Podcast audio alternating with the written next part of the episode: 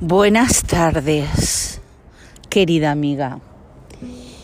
Estoy en el parque de Corquiteras en Poland. No hay nadie. Y cuando te digo que no hay nadie, es que no hay absolutamente nadie. Está Lola Fito aquí haciendo sus cosas.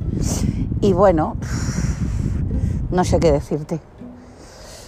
Eh, la sensación térmica pensaba que iba a ser mucho peor, porque claro, como por los medios de comunicación otra vez nos han pintado esto, que íbamos a ver eh, por la gente, ay, por la gente por la calle, a los pelos, ay, a los, joder, cómo estoy, a los perros con estalactitas o estalagmitas, ahora no me acuerdo, estalactitas, ¿no?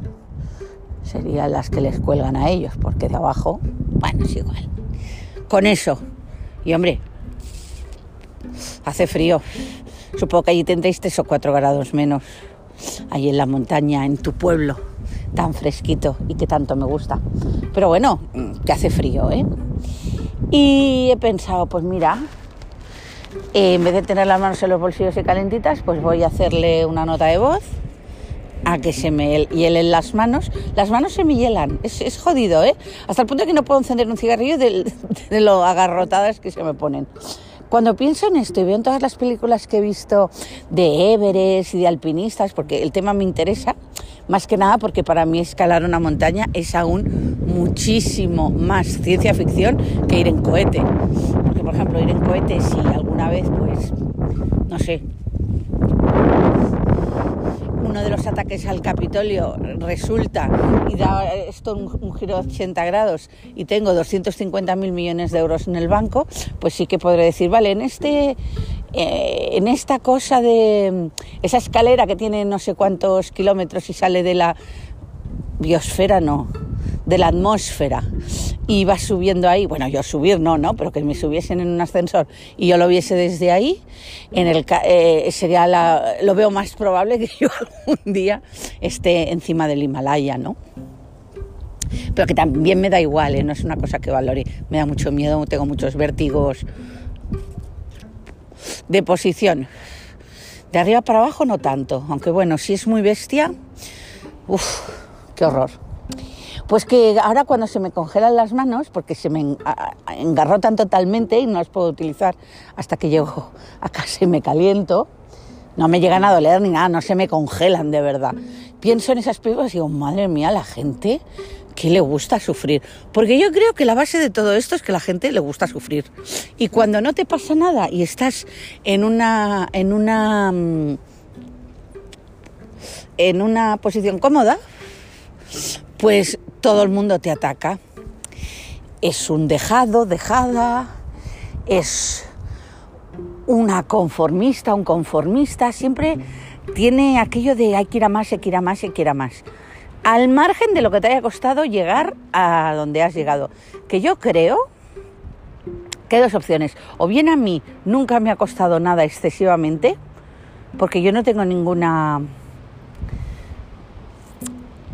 no tengo ningún recuerdo de decir, ¡buah! Me he esforzado un mogollón durante X tiempo y he conseguido esto. Pero no es porque nunca haya hecho nada. Ahora mismo no me acuerdo que haya hecho nada, ¿no? Pero sí, seguro que sí que si buscamos.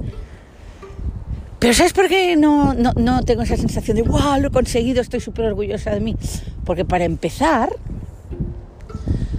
yo no he empezado nada que dudase en que lo pudiese acabar. O que no acabarlo me supusiese un problema. Pues no lo he acabado y si no lo he acabado. Y si lo he acabado, pues considero que es una cosa que me ha apetecido hacer a mí, que la he hecho porque he querido, el proceso, el camino me ha gustado, por lo tanto, mm, ese orgullo que tiene la gente de haber llegado a determinadas cosas, o oh, con lo que cuesta, con lo que cuesta. A mí lo que me cuesta es pagar, todo lo demás, sí, hay cosas que me dan mucha pereza, pero si las hago es porque al final me compensa más hacerlo. No sé, no. Eh, todos estos pequeños heroísmos, yo no. Yo, por ejemplo, yo qué sé, esa cosa que tiene mi padre, que siente un orgullo brutal y desatado y desbocado y que movería al mundo porque cada día se levanta a las 6 de la mañana y se va a caminar. Pues es porque te gusta, tío. No, no, no me cuentes milongas. Mérito tendría, te tendrías que estar orgulloso si tú hicieses lo mismo por alguien, haciéndole un favor a alguien pues llevar a un ancianito o a un niño con algún tipo de minusvalía a algún sitio cada día y que lo hiciese solo por llevar a esa persona. Eso sí que te tiene que hacer sentir orgulloso, pero algo que haces por ti y más por tu salud. Que no lo haces por comodidad, no es porque quiera morirse, eso es pues porque no tiene espíritu. Pero chico, pues si tienes espíritu, la gente que tenéis espíritu, disfrutáis. Le digo esto y se pone con el esfuerzo y con el sacrificio y así. Todo esto es, este sacrificio de los, de los cristianos es que les mola, tú, si no yo. Eh, te quería comentar básicamente dos cosas. La primera es que me han escrito los paquis para darme un número de cuenta para empezarme a pagar 600 euros eh, cada mes, que esto no se sabe si será verdad o no, de la deuda que dejaron. Entonces yo hasta hablar contigo no les he dicho nada.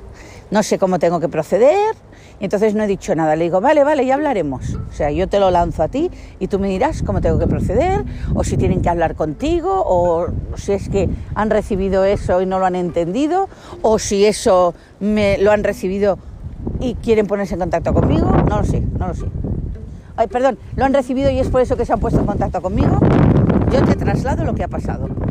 Maika, déjame, déjame el número de cuenta para poder pagarte ya los primeros 600 euros. Sea, acabaríamos a final de año con la deuda.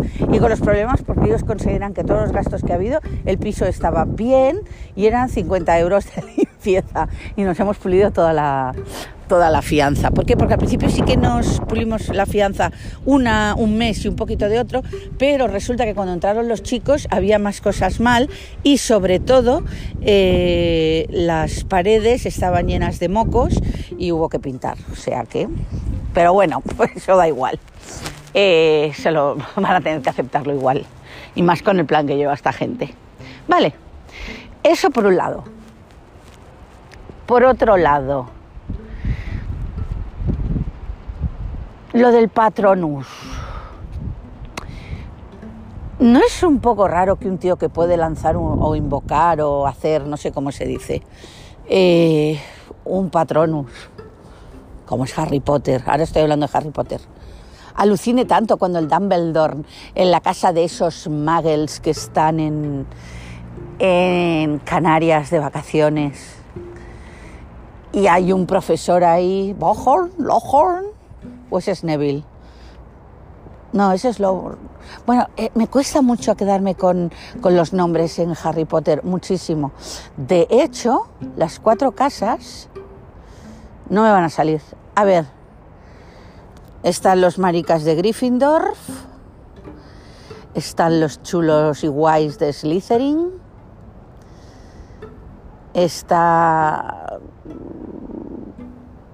Ravenclaw, y yo diría que hay otro. ¿Te imaginas que no hay otro? Ravenclaw, la, la maga que da origen a esa casa de magos, es una mujer.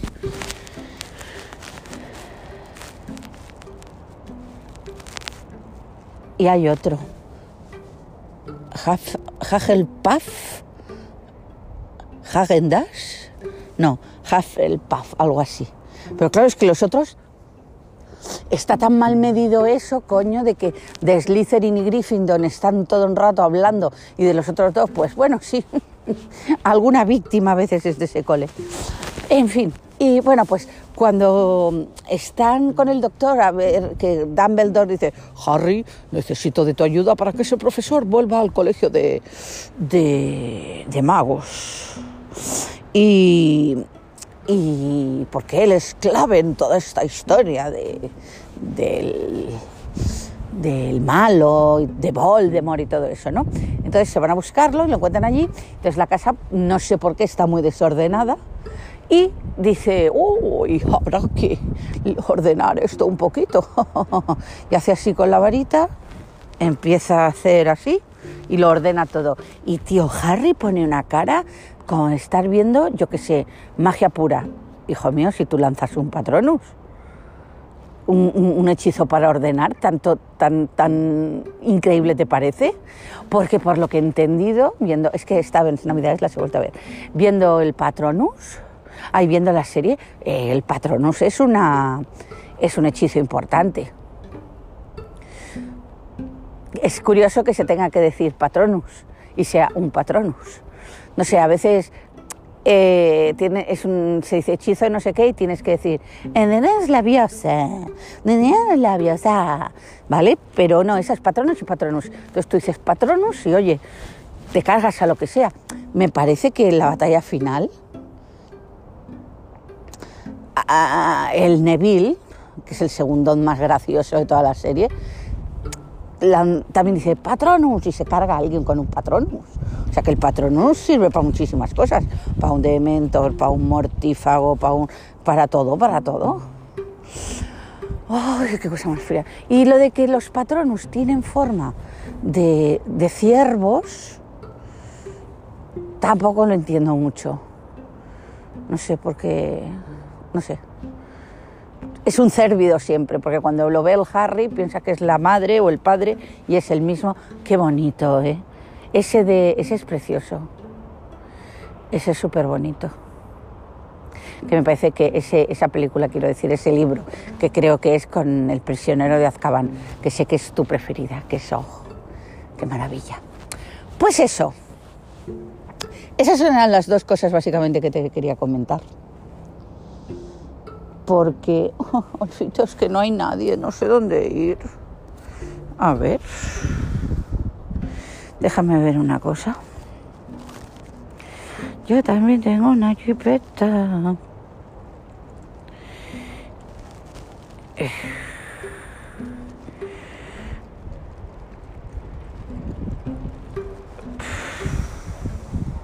Me ha enviado un meme helando de me acabo de dar cuenta de que el 100% de las posesiones demoníacas son a mujeres. Machismo satánico, abro debate. Pues no sé. Lo mejor es que el demonio también las prefiere rubias. Yo qué sé. Ay, ¿cómo llevas estos nueve días de año? Yo no, no, no sé si va a ser esto muy diferente a 2020 entre lo del Capitolio, entre ella, que es una, una elección muy buena para las, para las elecciones catalanas, tampoco acabo de ver por qué. No es que me caiga mal, ojo, ¿eh? Madre mía, se me congela la mano. Eh, no es que me caiga excesivamente mal, no, no peor que otros. Pero coño, tanto como para ser el, el sorpaso de IZ o el sorpaso de los independentistas, pues la verdad. O sea que más de lo mismo. Tampoco tengo mucha idea de quién votar porque me generan todos una pereza, no, ya desconfianza, ¿eh? pero una pereza, ¿sabes? A qué decir, hostia, ahora otra vez a comernos la cabeza, cambio, país, Señ. Oh, qué horror. ¿Cómo está Sauma? ¿Cómo va su...? Uy, ya no puedo entender. Ya no. Se me ha lenado las manicas. ¿Cómo está con su tema laboral? Supongo que con las fiestas por en medio, pues igual. A ver si se focus en encontrar algo interesante. Y nos sigue saliendo más trabajito. ¿Y las muñequitas cómo están? Ay, me imagino que bien, con esa edad tan buena que tienen. Yo pues bueno, no estoy mal. Eh, sigo con mi tema inacabable de mm, la firma de Rosendarús. Hicimos una prórroga, nos pusimos de acuerdo en el precio posteriormente a la prórroga. Entonces nos eh, hicimos una segunda prórroga donde ponía que el piso ya no eran 255 sino 240.000. Y nada, eh, lo mandamos a, a la abogada y la abogada pues tuvo, un día malo y lo aceptó, firmó, pero abajo puso manuscrito eh, que en el caso de que se tuviese que hacer una segunda prórroga o una tercera en este caso, los inquilinos indemnizarían con 3.000 euros de, a la propiedad por tanta demora. Y claro, cada vez que hemos conseguido una prórroga, pues del mes que se nos ha dado, cuando siempre hemos pedido más, pues del mes que se nos ha dado, mmm, nos ha pasado 10 días hasta que efectivamente nos lo han firmado. O sea que imagínate tú el planazo. Pero bueno, no, no hay más. Entonces ellos han enfadado mucho, aún así lo han presentado al banco y nada, nada, mal rollo. Pero bueno, ya es curioso cómo me pongo delante del ordenador y digo, bueno, ahora voy a leer un correo desagradable de esta gente. No pasa nada, no me afecta. Y no me afecta. Para mí no es ningún logro, porque si no me iba a acabar no afectando, me tendría que no haber afectado desde el principio por todas las razones y tal y como tú me lo razonabas, que nunca te falta razón. Pero yo qué sé, yo qué sé, se está haciendo esto tan largo. entonces les contesté, porque claro, a mí no me compande nada, pero tuve que aguantar la frasecita, no entendemos cómo aceptas esto. Entonces yo ya, después de dos días, les contesté, bueno, yo no sé en qué momento he aceptado yo esto. Yo os lo he enviado en plan, esto es lo que me han pasado. Yo ni lo acepto ni lo dejo de aceptar porque yo estoy con algo que cobré hace ocho meses, que que, parece que os estoy haciendo un favor a cada uno y, os interesa a las dos partes firmar. ¿Yo qué quieres que te diga? Yo tampoco veo bien esta nota manuscrita aquí, porque más que nada cuando nosotros pasamos el papel aprobado por las dos partes, pero ya firmado por la parte compradora, no me dijiste nada, no me dijeron nada de esto. Y ahora con eso manuscrito, que es una guarrada que no veas. Pues bueno, a partir de ahí pero bueno, que, ya lo llevo esto. Sigo con, mucha, mucha curiosidad de saber qué ha pasado con el otro tema. Bueno, el otro tema no, el tema de que llevan a María de la cabeza con el moroso, el... ¿Cómo se llamaba? ¿Casas? Parra. Pero bueno, le, le hago caso al, al sentido común y no me lo y, no llamo ni pregunto ni nada porque bueno, ¿para qué? Y madre mía, qué frescor, hija mía tú, con la gran encuñadora de la expresión estoy jodida de frío, tienes que estar pasando lo fatal. A saber cuándo nos llegue el recibo de haber calentado las casas. Porque yo tengo los bichos a 26 grados sin parar por lo menos está calentito, yo qué sé. Ah, y aparte de eso, un montón de, de mantas polares. Ay, pero bueno, ya sabes que a mí el frío me gusta. Y no me... O sea, lo paso mal, lo afecto como todo el mundo, pero bueno. Y poquita cosa más.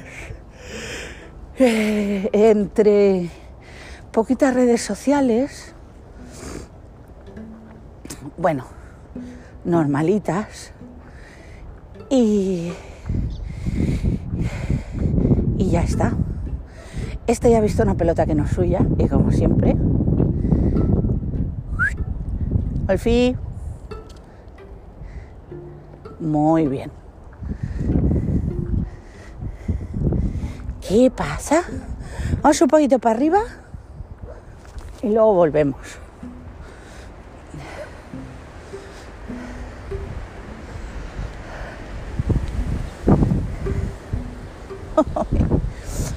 Bueno, los perritos están contentos, no pasan mucho frío, pero como todos son así de peludetes, pues más afrins. Básicamente, ay, qué sueño, te quería decir eso. Que estoy bien, que seguimos aguantando, que, que me gustaría ser como, como es mucha gente que tiene toda la razón del mundo de luchar por lo suyo, pero que no lo soy. Ayer me llamó una administradora de Barcelona porque resulta que el Caco, un amigo de mi hermano, tiene un piso alquilado y se lo llevo yo. Entonces, en, en mayo, él me explicó, el inclino, que le habían hecho un ERTE de un 30% y que eh, pues no podía pagar lo que estaba pagando. Entonces el caco y yo hablamos y me dijo, bueno, pues de los 650 que pague 500 hasta que esto se, se solucione. Entonces nos intercambiamos varios WhatsApps con el nuevo precio y así.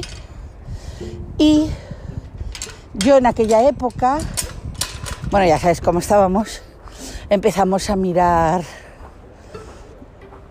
si cómo tenía que quedar eso y entonces pues claro no no hicimos nada porque yo me, bueno me enteré yo todo lo que me había dicho el colegio es que no había amnistía de precios y que este dinero era a recuperar. Vale, pues este dinero a recuperar, eh, como hay hasta el 31 de junio del año que viene, pues bueno, no, no nos preocupaba. Entonces este chico finalmente ha dejado el piso este finales de diciembre. Y entonces me dice, ¿y lo de la fianza cómo vamos a quedar? Me lo quedo mirando y digo, ay, primero tendremos que ver cómo queda lo del pago de todos los meses que nos has pagado todo. Dice, ah, es que yo pensaba que eso era, era regalado, bueno, regalado, que se perdonaba. Y yo no, yo precisamente animé al, al propietario porque no se tenía que pagar, eh, o sea, porque era recuperable claro, eh, de alguna manera se tiene que recuperar. Entonces, eh, claro, no hicimos nada ni nos acogimos a nada, fue todo verbal. Encima hay dos o tres mensajes donde yo le digo, bueno, tú ya después ya te pondrás al día con los pagos, porque la ley no habla de que esto, o sea, que se tienen que hacer moratorias, pero no hay amnistía. Entonces, me llama esta chica, que es administradora, y es, eh, ¿cómo se dice? Y es su tía, con muy buenas palabras, ¿eh? Dice, hostia, pero ¿por qué no va Y me dice, però per què no ho vau posar per escrit? Clar, la, la gran majoria de propietaris han condonat aquest deute. Y entonces me supo tan mal, digo, uf, a mi em sap molt de greu i jo no sé els teus propietaris, el meu, els meus propietaris només dos Bueno, no, de moment cap, perquè encara no s'ha acabat la moratòria per pagar i encara no sabem quan, quan acabarà això, però aquí ningú ha perdonat res, més o menys s'ha posat al, dia tothom. Clar, però és que si ell hagués sabut des del principi que tota aquesta rebaixa era per tornar-la després, hagués marxat abans del pis. I dic, clar, però és que això és la llei. Això ha sortit als diaris i això ha sortit al lloc. Jo puc mirar...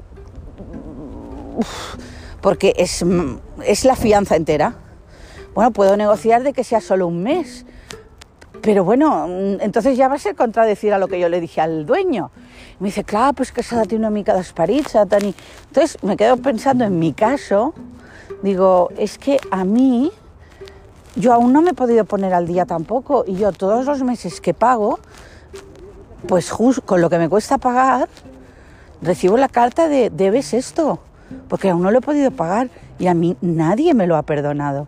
No, clar, però tu, perquè el que hauríeu d'haver fet... Hola? No, perquè clar, es posa per escrit. No, es posa per escrit si les dues parts estan d'acord, però si a mi ell en cap moment dic, igual que l'estàs assessorant ara, s'hauria d'haver assessorat abans. És que clar, ell va entendre que aquests, aquests diners eren perdonats. Doncs ho va entendre, per... ja em sap molt greu, diu, és que és molt bon noi, ya, y yo, y me escriben unes cartes horroroses perquè pague. Dic que, a més a més, la meva advocada també em diu d'anar a parlar i així. Dice, no, jo també t'ho aconsello, vés-hi i a veure si pots negociar el lloguer. Dic, però això és una altra cosa que és que pactem de negociar el preu del lloguer. Però és que en aquest cas no va ser així. A més a més, això ha acabat malament pel propietari, perquè tot i que ha negociat 150 euros del lloguer, al final ha perdut el llogater. Ai, però al principi no gallito, però sí en plan, escolta, això no es fa claro, dándose cuenta de que realmente mm, no tiene razón. La, lo, yo, toda la gente que me ha dejado de ver dinero es para pagarlo luego. Y todo el mundo lo sabía. En fin, eh, más de lo mismo, hija. Bueno, un besito porque ya me estoy glasando y me voy a ir para casita. ¿Vale, guapi? Venga, hasta ahora.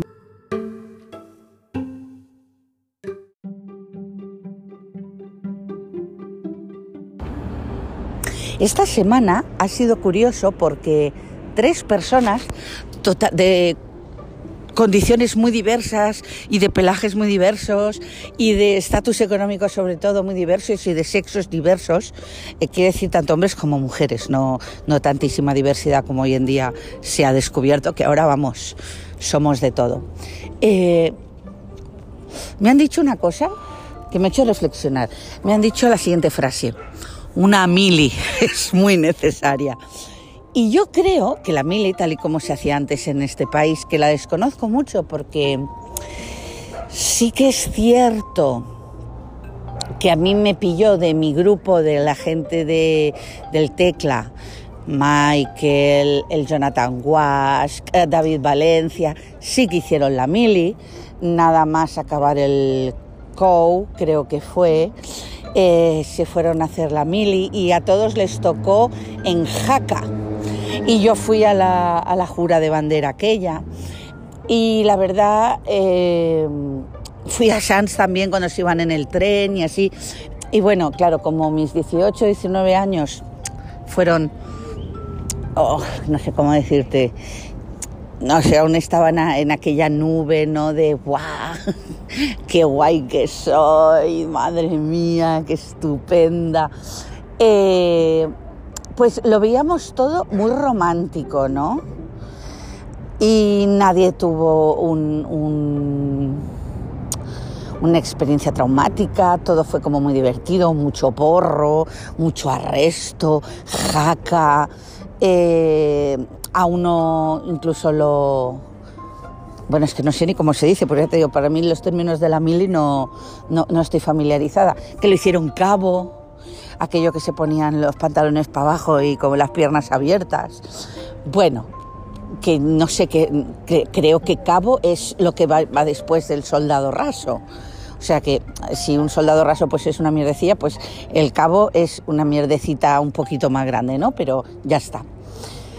Y entonces cuando él me dice, hombre, una mili, una mili, yo pienso, joder, pues sí la mili, pero sí que es verdad que a lo mejor la mili de finales de los de principios de los 90 no era la mili que se podía hacer en los años 70, cuando no sé si te llevaban al Sáhara, bueno, no sé si te llevaban al Sáhara en ningún caso, pero bueno, en fin, que no, no lo veo yo como una cosa tan dura, pero muchas, ya te digo, tres personas esta semana me dicen, nos haría falta una mili. Creo que responde al hecho de que la gente encuentra que nos hace falta un poquito de responsabilidad, ¿no? Que nos hemos vuelto, que yo lo creo, que sí, que es así, un poquito blandos en el sentido de, uy, es que no se puede quedar en casa la juventud, porque claro, la juventud tiene que que desbravar, tiene que tener experiencias, si no van a ser todos hikikomori de esos. Bueno, entre Juan y Juanito. Es mi, es, es, mi punto de vista. Pero ya te digo, me estoy acordando precisamente de una muchacha que es policía nacional, está en inmigración, pero creo que no es guardia civil, y que es de Almería, y es una tía de 36 años, ¿sabes? Delgadita, apañada, feísima, muy especializada en las 25 cosas que sabe hacer y absolutamente desconocedora de las otras 100, es a la que a Alberto le ha cortado el agua. Y entonces, pues ya no tenía ni idea de cómo dar el alta. Todo y que es propietaria de un piso en Almería, que tiene, que tiene alquilado. Entonces vino, Maika, por favor, tú me ayudas, porque es que yo no sé, la chica es un trocito de pan incluso de buena que es, a veces como tengo tanto trabajo paso de ella y, se preocupa, ¿no? Hace días que no sé de ti porque yo te voy poniendo mensajitos y no me dice... Y esta la meche, dice, es que una mili, chica, es que está todo, es verdad, es verdad.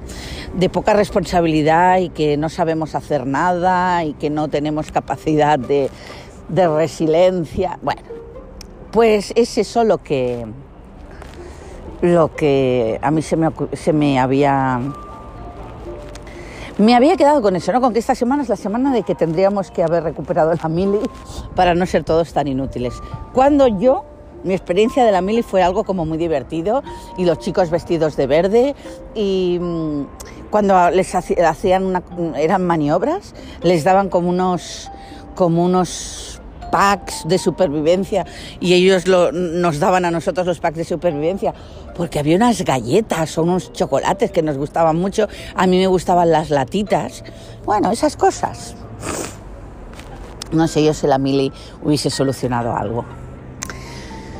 Pues, hija mía, mm, estoy en el parque con Hortensia tocándome un poco los cojones, pero claro, hay perro y hay que sacarlo a que desbrave y a que viva aventuras. Eh, te quería comentar alguna que otra cosita. Eh, eh, son cositas muy, muy poco trascendentes, pero como aquí ya sabemos que lo de trascender no es nuestro objetivo, es hacer un poco de chaleta. Pues mira, hay una tienda de estas de Made in China, pero todo, pero, pero evidentemente la tienda a lo mejor es hasta nórdica. Como, uy, uy, uy, peleas en el pipicán. Nosotros ya no vamos al pipicán. Nosotros, o sea, con lo snob que soy yo y, la, y lo despegada, pues evidentemente mi perro tenía que ser así. Mi perro ya hace casi un año que no se quiere meter en los pipicans. Entonces estamos en el parquecito y si pasa alguien que nos hace ilusión, lo leemos el culo. Y si no, pues nos quedamos en posición así de defensa. Eh, entonces eh, te decía, hay una tienda de esto que todo es made in China, pero con cosas bonitas y así, que se llama Sklum. S-K-U-L-U-M. Y entonces, pues es una especie de IKEA más. Hay mucho mueble, pero también mucha decoración. Es como un IKEA. Entonces, este Sklum eh, es por internet y tiene cosas así que tú dices, ¡ay, qué sofá más bonito! Y dice que valía mil o pico y ahora me lo dan por 500, pero bueno, ese sofá me siento yo a ver dos temporadas de Hijos de la Anarquía y el sofá queda hecho en albóndiga. O sea, no, la calidad no, pero como estamos, estamos en el siglo XXI, donde la calidad no es algo que se persiga. Si la calidad está presente en algo que tienes, uf, date con un canto en los dientes porque has tocado la lotería. Estamos totalmente imbuidos del diseño. El diseño sí que es importante, tiene que tener un, un diseño resultón, molón, acogedor y ya está. Entonces, eh, hacer unas rebajas de estas que son totalmente ficticias, pero que uno cae. Y sobre todo están adscritos al programa de pago segura o paga más tarde, que te lo dividen en tres, seis o nueve sin intereses. Entonces yo, eh, no sé si has visto mi casa, mi casa tiene mucho horror vacui de cosas útiles, pero de cosas inútiles como un jarrón, pues no hay. Y yo con la edad, antes que no me gustaban, me gusta mucho comprarme flores comprarme flores no quiere decir que me regalen flores, porque es distinto. Porque normalmente a mí la flor que me gusta es una flor fea. Es una flor que más que una flor es una hoja curiosa. Porque la flor no me gusta, es decir, es bonita, pero es tan bonita que me da pena que se seque. Entonces a mí me gustan mucho, ahora no, no me va a salir el nombre, son una especie de repollos, bueno, son repollos, pero no se comen, son decorativos y eh, salen con el frío y entonces, y sobre todo son baratos, son muy grandes y por ejemplo un ramo de cinco bulbos que ya te es súper aparatoso como los girasoles, que también me gustan mucho, los ramos de de verbena no, hija, ¿cómo se llama? Lavanda hidro, hidrofilizados, eso que le sacan todo el agua y así lo dejan sequito, pero aún conserva aroma. Bueno, pues estas cosas me gustan. Entonces en el Exclum este eh, me, me cogí algunos jarroncitos. Alguno era un poquito más grande de lo que yo pensaba, pero bueno, es igual. De estos de, de vidrio reciclado, mm, color bote de jarabe, ¿sabes? Ese color así marrón anaranjado, batería vajilla Duralex. Oh, me encanta. O si no, el verde de la misma vajilla Duralex. Todo muy setentero y ochentero. Esos son los colores que a mí me gustan. Entonces, de eso escogí. Y después había uno azul que estaba de 50 euros a 7. Digo, ¿este? Que sería mentira, a lo mejor valía solo 30. Pero bueno, yo me lo he cogido y es como más es muy bonito. Entonces me he cogido 4 o 5, que no veas tú el envoltorio en el que han venido, parecía que me había cambiado el frigorífico. Y entonces me he llevado algunos a casa, todos los tengo en la oficina y poco a poco me los llevaré. Y me voy eh, a comprar pues algunos ramitos eh, de varias cosas y yo me voy haciendo las flores en mi casa y me hago yo los ramos porque oye pues si entre las flores y lo otro te ha gastado 30 euros por arreglo, menos, menos, menos, pues oye, yo qué sé, 20 euros con las flores y el jarrón. Y eso te va a alegrar un, rinconcito 10 o 12 días, pues oye, que nos quiten lo bailado. En esta época de escarestía y escasez. Y me dirás, ¿cómo has pagado los jarrones? Pues mira, he dividido el pago en 12 euros mensual. Y me dice que voy a estar cuatro o cinco meses pagando, pero 12 euros lo puedo llevar bien. Oye, no te digo. Y entonces, pues bueno, igual que puedo pagarte una lavadora, pues te puedo pagar un jarrón, que al fin y al cabo es para mí. Entonces, pues me he ido a comprar unos tulipanes y unos ramitos hidrofilizados de estos de lavanda y me voy a hacer unos ramitos. Lo hidrofilizado no lo puedes mezclar con lo fresco, porque claro, le han quitado el agua para que no se pudra, es cuestión de echarle tú más agua. Y bueno, pues a eso me voy a dedicar. Llevo aquí unos tulipanes. A mí el tulipán, o sea que me gusta lo básico. La, tiene un nombre que me gusta mucho y ahora no me sale, que es como una margarita gorda, que son naranjas, todas del mismo color. Lo amarillo es del mismo color que los pétalos, son todas rojas o todas naranjas. Esa también me gusta mucho. Lo simple. Los claveles, no. Y si la hoja es muy pequeña, la flor es muy, muy, muy pequeñita, así como si fuesen malas hierbas, tampoco me gustan. Pero bueno, cuando tenga hechos los rametes, no de lo que me he cogido hoy, que es para matar el gusanillo, ya te enviaré alguna foto o, subiré una publicación a Instagram y pondré ella, la influencer, ella eh, creando rincones. O alguna gilipollez de estas que me gustan tanto. Entonces, em, eso es la otra cosa que te quería explicar. Otra cosa que te quería contar es la crónica. ¡Uy, qué olor a porro de María, por Dios! Oh. Es la crónica de una muerte anunciada.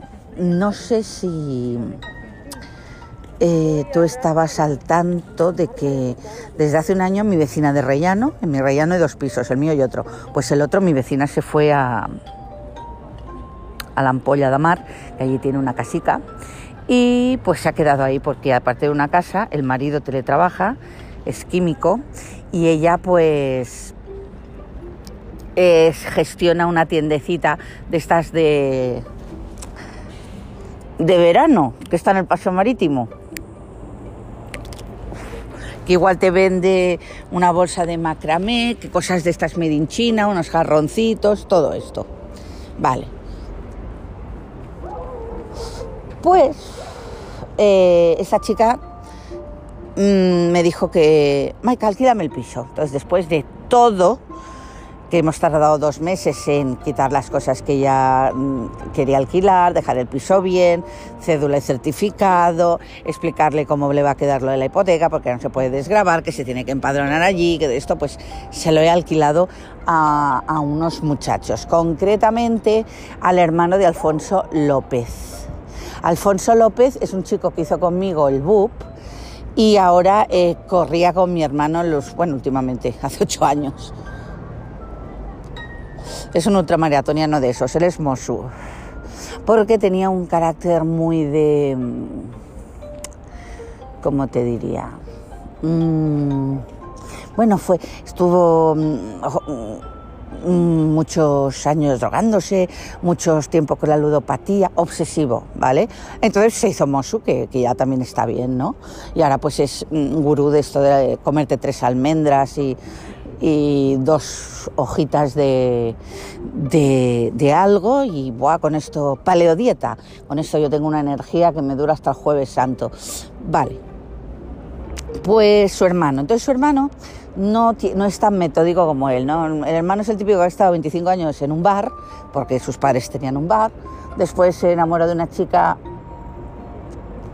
de Madrid, que es profesora de baile, y ahora pues ha conseguido entrar en la SEAT por una contrata, subcontrata, perdón, y ella pues está en un colegio y da tres o cuatro veces a la semana más reducido lo de las clases de baile en una academia.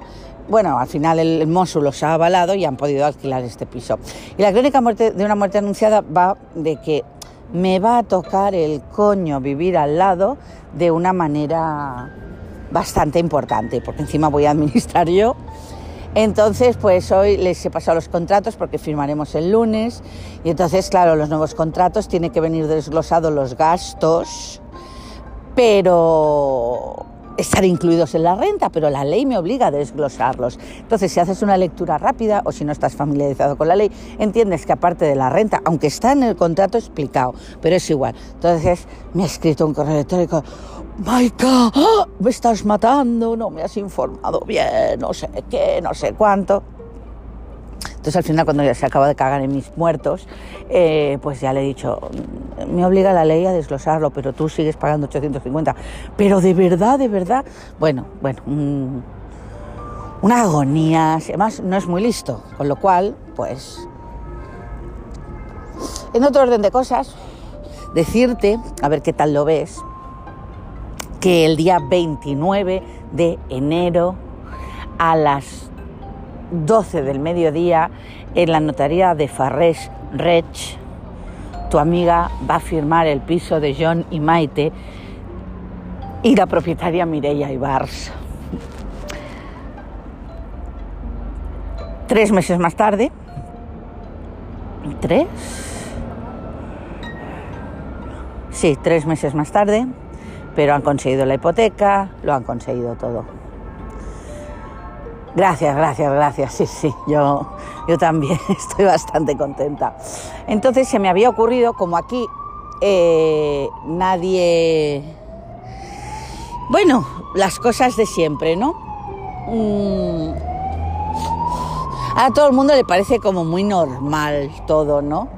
Entonces se me había ocurrido, pues no sé, no sé, no me apetece ir a la firma, ¿no? Porque ahora todo es como si no hubiese pasado nada, ¿no? Y eso, te tengo que decir que me da igual. Pero en ese espíritu de provocación que tengo, me da, me jode que me dé igual. Es decir, bueno, ya se ha afirmado que es para lo que estamos, pero habéis sido unos auténticos hijos de puta. Todos y yo, como siempre, he tenido que estar aquí atendiendo a todo el mundo para que nadie se sintiese mal, porque habéis sido incapaz. Es que a veces la intermediación no se ve. No, se ve valorada, porque precisamente, pues, oye, mm, es que esto ya lo podemos hacer nosotros, pero no es verdad. La mayoría de veces la gente no se pone de acuerdo, porque solo ven lo que tienen delante. Entonces yo creo que aquí, eh, está cada uno, oh, pues eh, ya valorarán, ya valorarán el esfuerzo que hemos hecho, que hemos hecho. Bueno, aquí todo el mundo ha hecho mucho esfuerzo, la propietaria ha bajado 10.000 euros, ellos han, tasado tres veces eh, de esto, pero que es que ellos querían el piso. Y no sé, me gustaría prepararme, no un discursito, pero yo quiero decir algo en la firma. ¿Es necesario? No. ¿A mí me va a representar algo? No, pero es que quiero hacerlo va dentro de mi espíritu. Mi espíritu dice algo. Y me acabo de acordar de algo que te tenía que... Ah, sí, vale. Vale. Después tengo otro caso para ti.